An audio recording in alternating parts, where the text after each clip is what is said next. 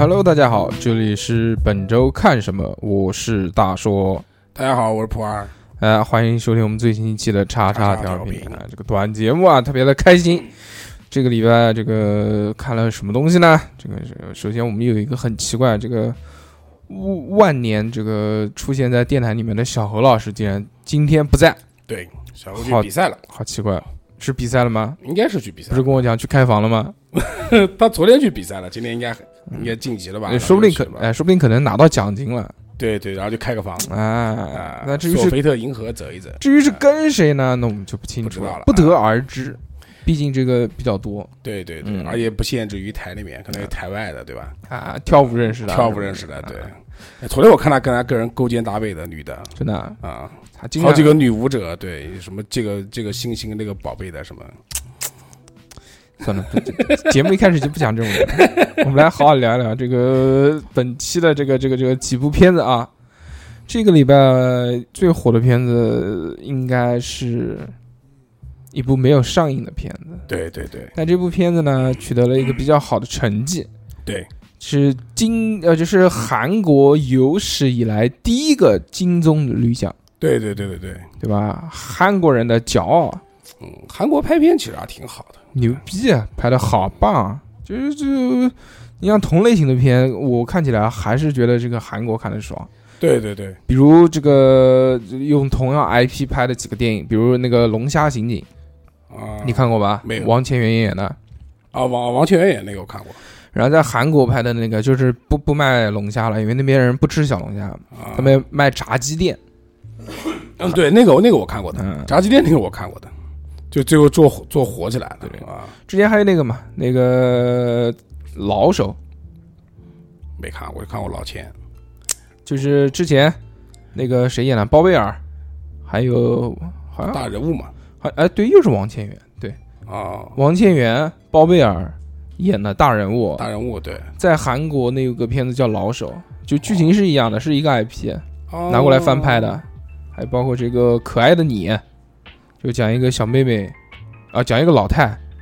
是就不知道怎么回事，突啊，然对对对，穿穿越了那个，就变年轻了，变年轻了，返老还童，跟他孙子谈那个啊，暧昧暧昧暧昧暧昧没谈，他孙子觉得是暧昧，他是对他孙子是有有这个啊，叫叫什么呢？来自长长辈的长辈的爱啊，对对对，今天我们要讲的这个呢，不是一个翻拍的作品，是这个著名的韩国导演，叫这个奉俊昊，啊，他这个导演的片子叫做《寄生虫》。《对寄生虫》这部片子呢，我是在朋友圈里面看到好多人刷，对说这个资源出来了，快去看啊，熟肉。嗯，我我我就想了，哦，我说哟，韩国的这个电影又是科幻题材的，对，而我就觉得且豆瓣的评，而且豆瓣也是本周的那个第一热门剧。哦，对对，我今天我今天我还没来得及看，但是我今天看了一下豆瓣，然后它是本周第一热门剧，现在评分八点九，嗯，有望还在往上飙。我就想了，我说，哎，这个又是韩国片子，又是这个科幻片，对不对啊？就之之前，人家这个日本出的《寄寄生兽兽》就这么好看，韩国出个《寄生虫》，因为韩国之前像拍那种灾难片，其实拍的也挺多的，呃比如铁线虫啊，还有那个什么那个汉江水怪啊，什么汉江大鱼什么，包括灾难片类型的《釜山行》啊这这些，釜山行拍的都不错。所以我说，哟，这个片子说不定很带劲。我觉得应该是个灾难片，要不然就是一个科幻片。对对，就讲什么寄生虫侵蚀人类、控制控制人类啊这些东西。大家看完了，看完之后呢，就觉得他妈的不是，竟然跟跟这跟这些完全没有任何关系。对社会片应该是嗯，所以呢，但是还是不错，挺好看的，啊，就要推荐给大家。就是大家目前节目呢，现在是这个已经四分钟过去了。啊如果大家没有看过这部片子，又特别建议被剧透的话呢，就大家可以关掉。好，我走了，再见。对，等看完了这部片子之后再回来聊。对对，那如果你是不建议被剧透，或者甚至你更喜欢听这种什么五分钟听电影对啊，我觉得你可以继续听下去。而且我觉得有时候就是说，先了解一点以后，然后再看的话，可能会对对片子理解会更加深刻一些。啊，对。所以呢，这个我们先讲一讲这个大概的剧情是什么。这部片子呢是讲这个，其实用一句话概括呢，就是反映一个这个社会阶层差异的对对对，故事。只不过这个类故事呢，是由一个又一个的巧合，一个又一个的这个诱因，慢慢使这件事走走向越来越荒诞，越来越是离奇，对，慢慢的把主人公推向了深渊。呃，这这这个电影一开始是用几个镜头、一些场景描述了什么呢？描绘了一幅这个韩国这种底层人民、就是困难人民、啊困难群众的一个这个日常的生活状态。啊，就家里面穷，巨他巨他妈穷，所有的这个网啊都是蹭的，没有、没有钱打电话，就只能蹭网发，就他们的那个微信啊什么的。对对对，但是。呃，蹭网有一天楼上人就是知道了，就把这个网密码改了。改了，之后他们只能蹭就是离他家不是很远的一个地方披萨店的一个 WiFi。啊，但这个 WiFi 呢，因为离他家距离相对于比较远嘛，所以他们要蹭 WiFi，家里面唯一能收到一个地点，就是在他家马桶上面，哦，我就猜到这厕所坐在马桶上面才能收到这个 WiFi。啊，而且还有一点就是，其实是很现实，因为当时他们家住的是一个半地下室，啊，有一点点窗户，那个窗户很小。我相信这个有很多朋友应该知道是一个什么。就家里楼下有那种地下的那个自行车棚的那种，会应该会有那个有这个概念，对，对那个半地下室呢，相当于那个窗户大概有多高？可能就三十公分、四十公分。啊，你从窗户向外看，看到是别人的脚踝，对对对，是大概一个这样的一个位置。啊但是他们住这个半地下室的话，那马桶应该怎么呢？马桶应该是架高的，对，所以他们家的马桶呢是就像一个宝座一样的，要爬楼梯走上去，哦然后上面有一个。你还记不记得之前我东北盾的那个不是不是东北的，就是我之前跟普洱去打桌球，那哦个那个桌球室就是在地下室对，地下对对对。负一楼。他那个那个厕所厕所对。就一张马桶，对。嗯，要爬楼梯爬好高，而且而且很小，就是它是一个很狭窄的楼梯。就是一个人能通过，对，然后我们如果要上厕所的话，就是爬爬爬爬到楼梯的半层楼高，呃最顶操层，然后坐在那个马桶上面，就像坐在一个铁王王座，感觉有登登顶铁王座的感觉，啊，对他们家的那个厕所也是一样的，就比如洗漱的，就是在下面，要上厕所要爬几层楼梯才可以坐上去。啊。从他们对于这个就是家人的描述，我们可以知道，说这一家子首先第一个都是。就可能生活上的失败者，对，对父亲母亲没有工作，啊闲在家里面。那个儿子是考了四次高考，高考没有考上大学。啊女儿是挺有绘画的天分，但是因为家里面太穷了，就没有办法支持，所以这四呃，就儿子女儿其实都挺大了，应该十十八九岁有了，啊，所以就一家人一看着那个时候又又难受又憋屈又闷，我一下子就想到了哪一部电影啊？我一下就想到了那个日本的《小偷家族》，哦，小偷家族我看过的，他那个时候就是描绘的场景，我一下子就觉得好像哎，就是日本底层跟韩国底层好像都差不多，都是一类啊。对，利用各种这个赚钱的手段也赚不到什么钱。他们唯一能帮人家赚钱的就是到那个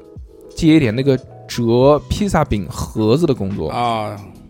因为披萨饼那个盒子不是要叠起来，的那种啊，一开始就是你如果不是很大的这种店啊，啊。它的这种盒子都是买过来，就你我们淘宝买纸盒也是一样，或者买纸箱，都是压的扁扁的，是没有叠起来之后之前的这种。对对对对对，如果你要使用的话，你必须要把那个盒子嗯，折那个还挺麻烦的。我看过 Miss 披萨，好像他们好像有有现场折过的，就是陪孩子看那个他做披萨的过程，嗯，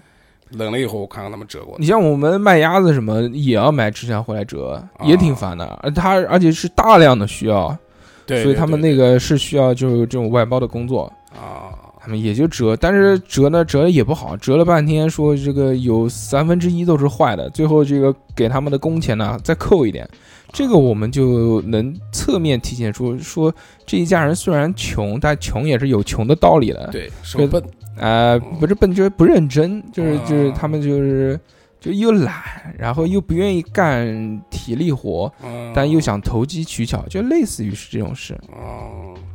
之后反映了这不愿意踏踏实实找个事干。啊，反映了这些事情之后呢，这个是这个电影的第一部分啊，然后第二部分是有一个转机，这个转机是他儿子的一个同学引发的。有一天，他儿子的同学到他家来玩，就跟他说说跟他儿子讲嘛，哦，首先他其中有一个符号化的东西，就是一块呃假山石。啊，这个假山石呢，是说什么他爷爷特别喜欢，家里面放了好多这种石头，然后我带一块过来跟人家做礼物啊什么的。啊，但是这个石头后面是一直贯穿了这个电影的主线，啊，虽然用这块石头比喻显得有那么一些唐突，但是呢，也也也可以，因为这个，因为这块石头在最后的这个意义起的还是挺大的。啊丢到河里了还是什么？我们慢慢往后讲。啊，这个他同学呢，找到了这个男主的，就是男主人公这一家的儿子。嗯，这个儿子呢，就跟他在街边喝酒聊天，说什么事儿。然后那个他同学就说了，说我有一个家教的工作，我要介绍给你。啊。为什么要介绍给这个男的呢？因为这嗯。你这个小男孩，你说他都不是大学生，对，他考了四次都没考上，这个要出去留学的人就讲了，说我跟这家的这个这个，就我现在带的这个学生嗯。是一个高二的小女孩我跟她已经好上了，啊。就是像西梦哥的故事。啊，所以呢，这个嗯，如果我介绍给我那些同学，怕他们去套大螃蟹。对对对对，嗯就是他们是如狼似虎的，太那个了。你你看你，我身边唯一一个值得信赖的就是你，我觉得你一定是不可能就是就是躲我这个女朋友的，啊哎，一肯他肯定不可能喜欢上你的，就这种。然后那个男生也是唯唯诺诺的说：“真的我可以吗？就但是我又没有什么什么什么毕业毕毕业证书啊。”他说啊：“不是文化基础还是有的。说啊你虽对然复读复读四年不是大学生，啊，但是你复读了四年，你的这个高考经验是特别丰富的。”对对对，所以你一定会对这家人的这个这个学习是有有帮助的。之后他想说，反正能赚钱的就干呗。嗯干了之后呢，就到这个家里面了，就开始他的这个教师啊，之路。这一对对对，这整部电影其实围绕的只有呃，其实是三个家庭。我们先讲啊，嗯目前出现的这是个第二个家庭就有了。第二个家庭就是他来到这一家就开始惊叹说：“我操，怎么这么这么这么这么有钱，这么豪华啊！”这然后人家的管家跟他说，这是一个什么建筑大师之前的房子，建筑大师走了之后呢，把这栋房子就转卖，啊，转卖给其他人了。你看这个这个设计，这个庭院，这个这个多好看啊，什么多棒啊！有钱的这家是几个人组成的呢？第一个是一个女儿，我们刚刚讲的，啊就是高二的一个四川的一个小女孩儿，嗯还有一个这个小弟弟。这个小弟弟呢是一个特别这个呃年轻顽劣，大概是最多十岁吧，然后就是那种特别顽皮的，嗯，又有一点不听话，又有点呃就是小孩儿，就是我们讲就很翻熊孩子啊熊孩子这种类的。还有一个女主人，女主人是属于那种傻白甜，就是有钱、善良又好骗。好骗，又比较愚蠢。啊，还有一个呢，就是男主人。男主人，男主人呢就是一个就呃生意成功的一个社长，啊，就是也公也司老板，对对对对对就是老板，了，对，还有一个管家，管家就是就像佣人一样嘛，就啊。大总管，一个女女的，一个老太。啊。这个时候呢，这个我们的男主人公的这个儿子，就是这穷的这家的这个儿子，就进入了他家。进入了他家之后呢，就开始说，哎，那个我反正通过一系列的手段，就让这家人认可了他，嗯。并且去做了这个小女孩的这个家教，并且成功的掏了螃蟹。哦，而且这边有一个细节，就是他掏到人家螃蟹之后啊，就他把这个女朋友抢过来之后啊，他说了跟他同学同样的话，一模一样的话，什么话？就是他同学当时对他说嗯说，你看这个小女孩，她读高二，我是真的很喜欢她，我打算她一上大学就公布关系，我要跟她在一起，我要跟她交往。之后，他追到了那个女孩，跟他家人讲，也是讲了同样一番话，一模一样，一字不差。所以这边其实我们能看出来，这个这个小男孩，他其实是对这个阶层阶层的这个向往，对，他是想成为，他并不是喜欢这个小女孩，嗯，他是是想成为他同学对对对，他是想换到另外一种身份去。嗯之后呢，这个小男孩成功进入了他们家之后呢，又发现，哎，说这个这家的这个就有钱人家的这个小儿子啊，嗯说好像什么对于绘画这个方面感兴趣，然后一直在瞎画画一些什么东西，所以呢，就哄骗这个女主人说把他妹这个。介绍进来了，对，说我认识一个什么什么什么杰西卡老师，是在个什么啊国外留学，特别牛逼。这个他们叫什么绘画治疗，还不能叫家教。然后之后他们又装成这种特别哎特别冷傲的那种，我上课你不喜欢看哦，你不许看我上课什么什么什么。之后成功的介绍了这个他妹进来之后，他妹是很聪明的一个人，啊，把他妹介绍过来，他妹发现又有另外的一个机会可以把他爸给搞进来做司机。哦，他爸搞进来做司机之后呢，他们又想办法设了一个局，把那个管家就是那个老太踢走，给踢走了，把他妈弄进来。了，把他妈弄进来，所以以这一家人最牛后逼，四个啊、全 就没有住他家，住他家只有管家，只有他妈住，啊。其他都靠这家养着，所以叫啊寄生生虫。哦，这个虫子是什么？虫子是这个这个这个这个呃穷的这一家人，对对，他们卑微的只能活在地下，只能像虫子一般生活，所以这是导演要表达的第一个意思。但是这个不是精彩的故事，这个只是让我们看着有趣的故事。嗯就是刚刚开场其实是以喜剧为主的，嗯这个这这些雅人这么笨，他们怎么设局，怎么成功？因为我们一开始看到的是什么？我们一开始看到的是穷的这家人的生活，所以我们带了主观的意识，我们也是穷的这家人。嗯他们行骗成功，我们会有愉悦感。所以一开始这个是一个非常愉悦的这一段，嗯这个只是这部电影的第一阶段。嗯第一阶段结束了之后，真正的冲突，真正的这些厉害的东西，真正的反转，在后面，甚至到最后，就是整个电影的这个高潮，嗯就变得荒唐，变得荒谬，变得残暴血腥，这些慢慢的才展现出来。嗯这个如果大家想要这个这个去看的话，还是去看一看，我们就不在节目里面剧透后面的这部分了。嗯，而且他这个也是很明显，就到了呃，他们所有人都进来了之后，发生了第一个大反转的时候，是用了一个长镜头一直往前推，啊然后音乐也是烘焙的非常非常的这个这这这这么紧张，嘟空一下子，这个是第二幕的开端，哦，所以这个片呢值得一看。值得一看。对，听前面就觉得确实挺好看的。这个这个，如果真的只是前面这一段呢，我觉得只能算是韩国一些呃，搞笑片，哎、比较基础的一些啊搞笑片，或者是就娱乐片吧。嗯，但是上升不到能拿奖，啊他能拿奖呢，其实我觉得跟第二个，包括跟最后最后最后一个最后一个最后一个那个就变得荒谬的这种。其实，如果你你就像你没有看过，对，我还是推荐你去看哦我。今天晚上肯定看，对，因为今天他们也在群里面聊了一下，说那个结局特别好，嗯，还有寓意也比较多。我说你们都不要讲了，我说我今晚回家看，然后你就略我过来录节目了。哎，但是其实这部片子啊，也也有反对的声音。啊，反对的声音呢，就是说，我们先拿这个第一部分，因为都讲了嘛，第一部分先讲。反对的声音就是说，这家人这么穷，嗯混的这么屎，嗯他们在短短的一两个月之内就进入了别人家，把人家四个岗位一起顶走。嗯，之前干嘛了？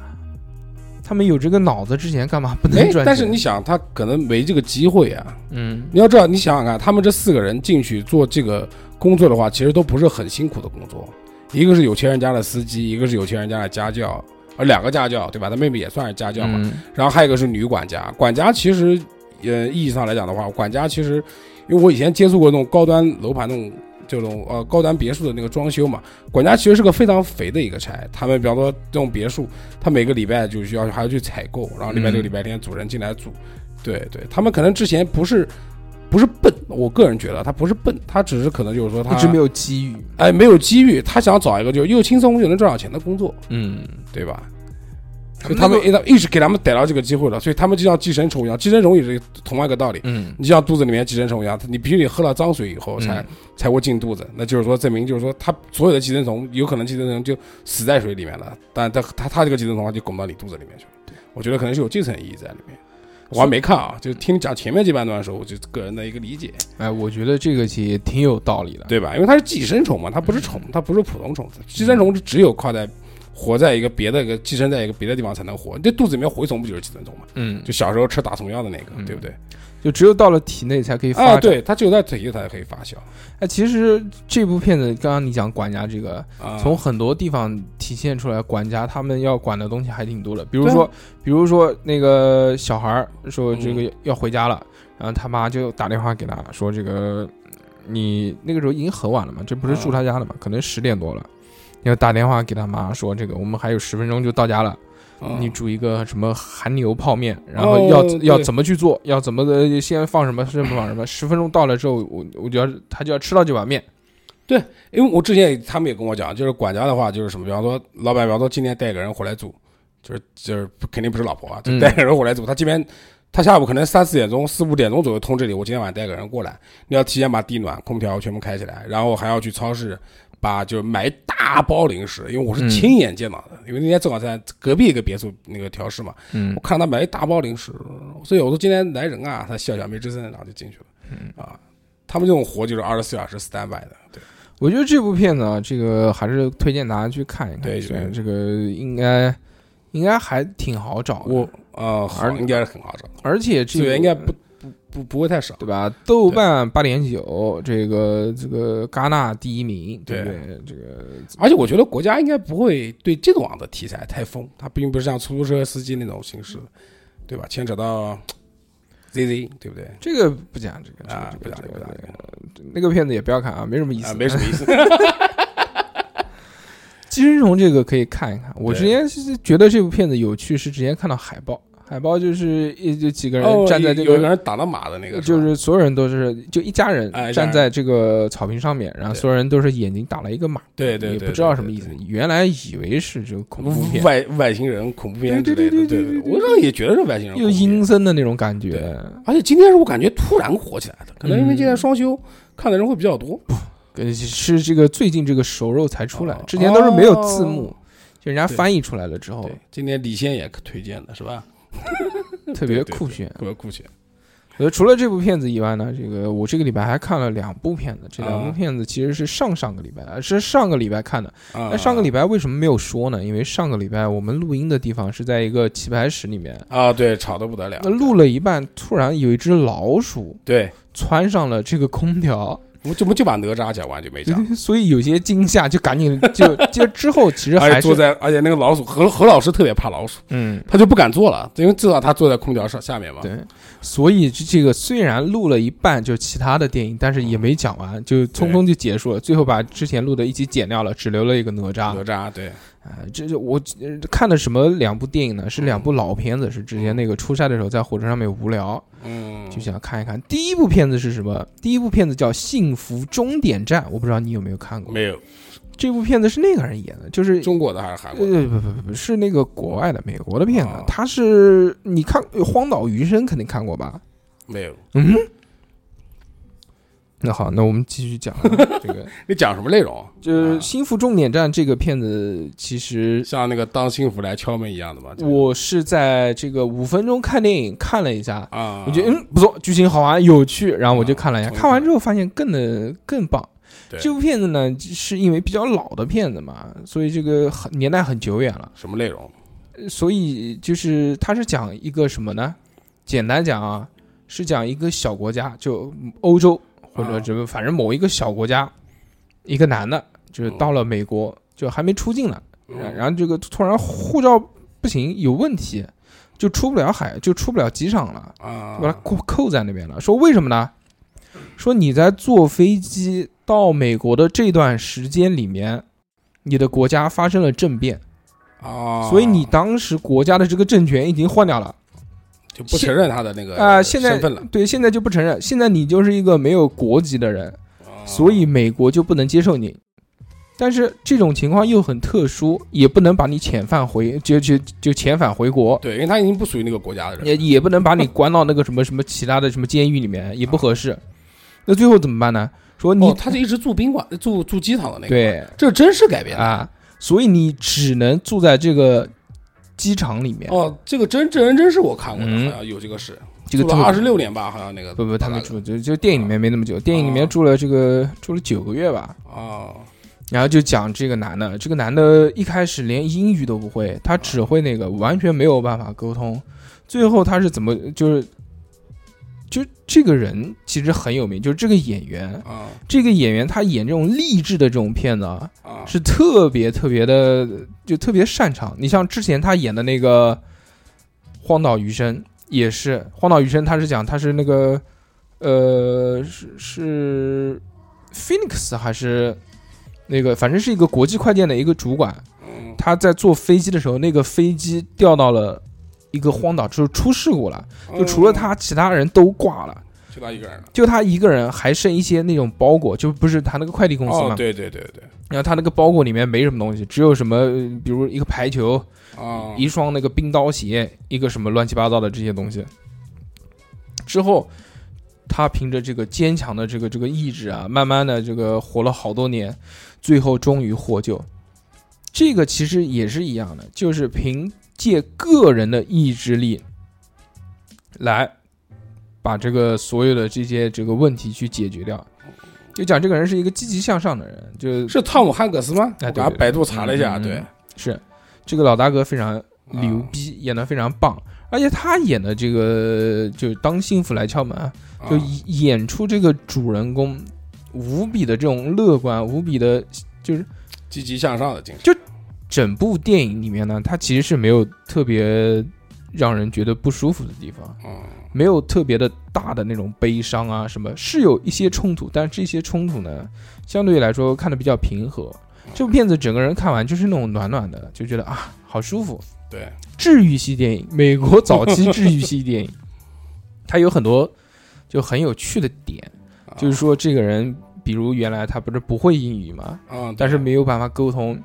他又在机场的那个书店里面去找找什么呢？他就找那个这个翻这这这个就就比如说字典。不不是字典，啊。就是比如说这个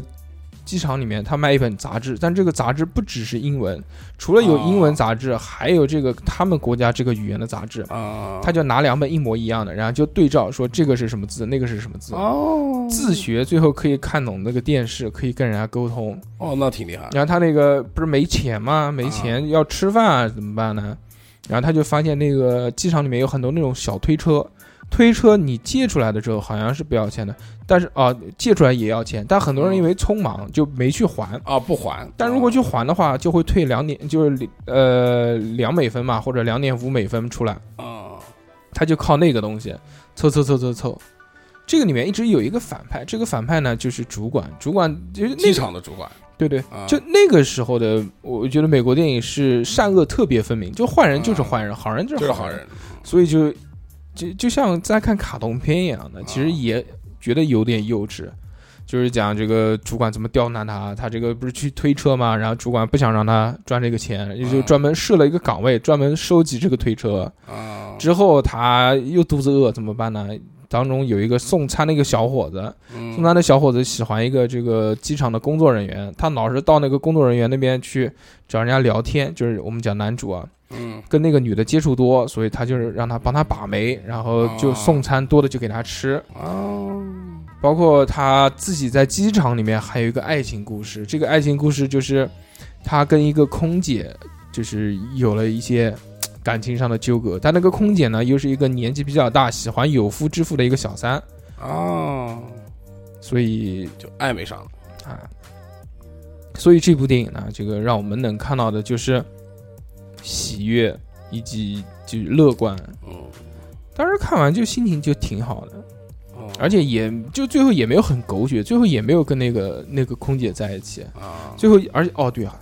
这个电影里面最重要的一点是什么呢？嗯最重要的一点是承诺。他的这个这个所有的事情都是围绕着承诺。这个承诺是什么？这个承诺是他对他已故父亲的承诺。嗯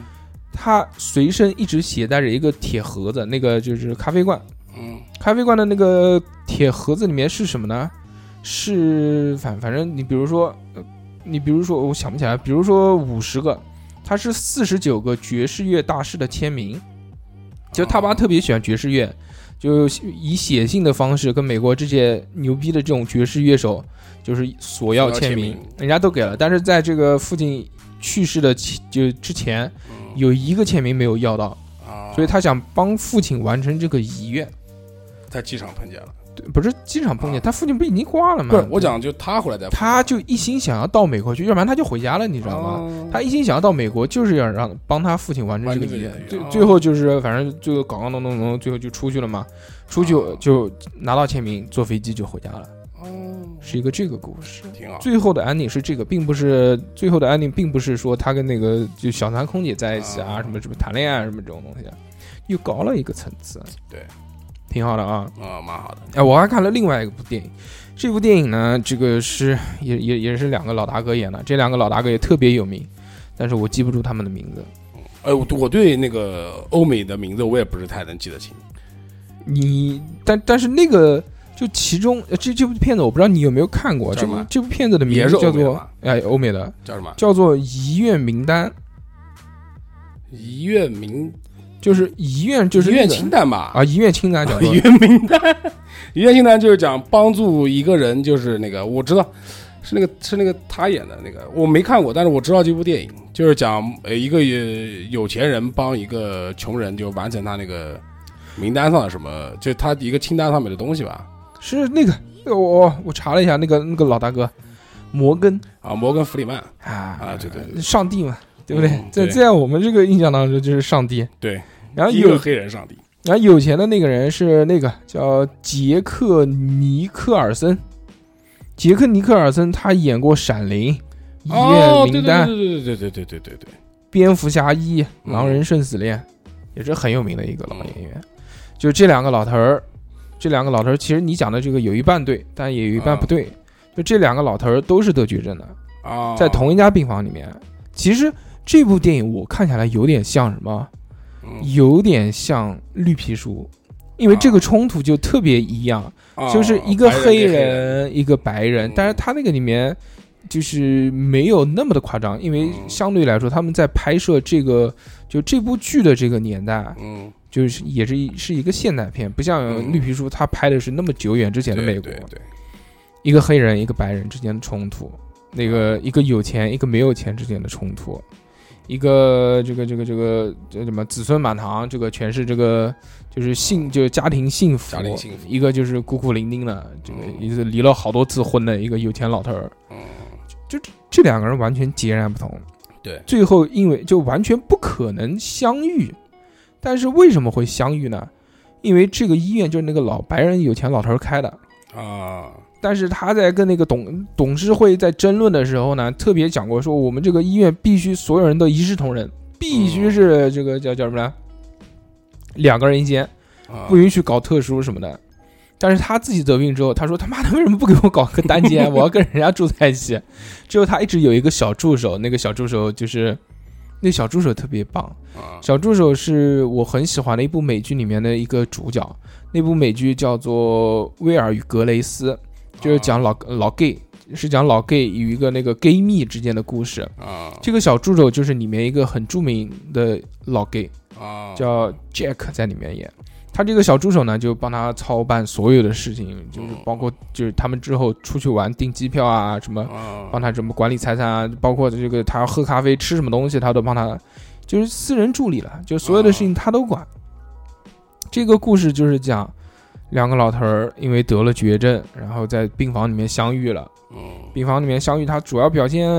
呃，主要表现多的东西是什么呢？第一个就是生病之后人的一个状态，就是老是做化疗啊、吐啊、难受啊，就是人不舒服的这一个状态。第二个呢，就是说他们俩沟通之后性格上的冲突。啊第三就是最后他们觉得说，就其实两人都有鼓励，主要是老头儿老那黑人老头儿先说，黑人老头儿先说说我他他们看他在写东西嘛，嗯说你在写什么？他说我原来小时候想过说，这个在死之前要做过做哪些事情，就写一写，然后现在回忆起来了。然后有钱的说走啊，都搞起来，我操，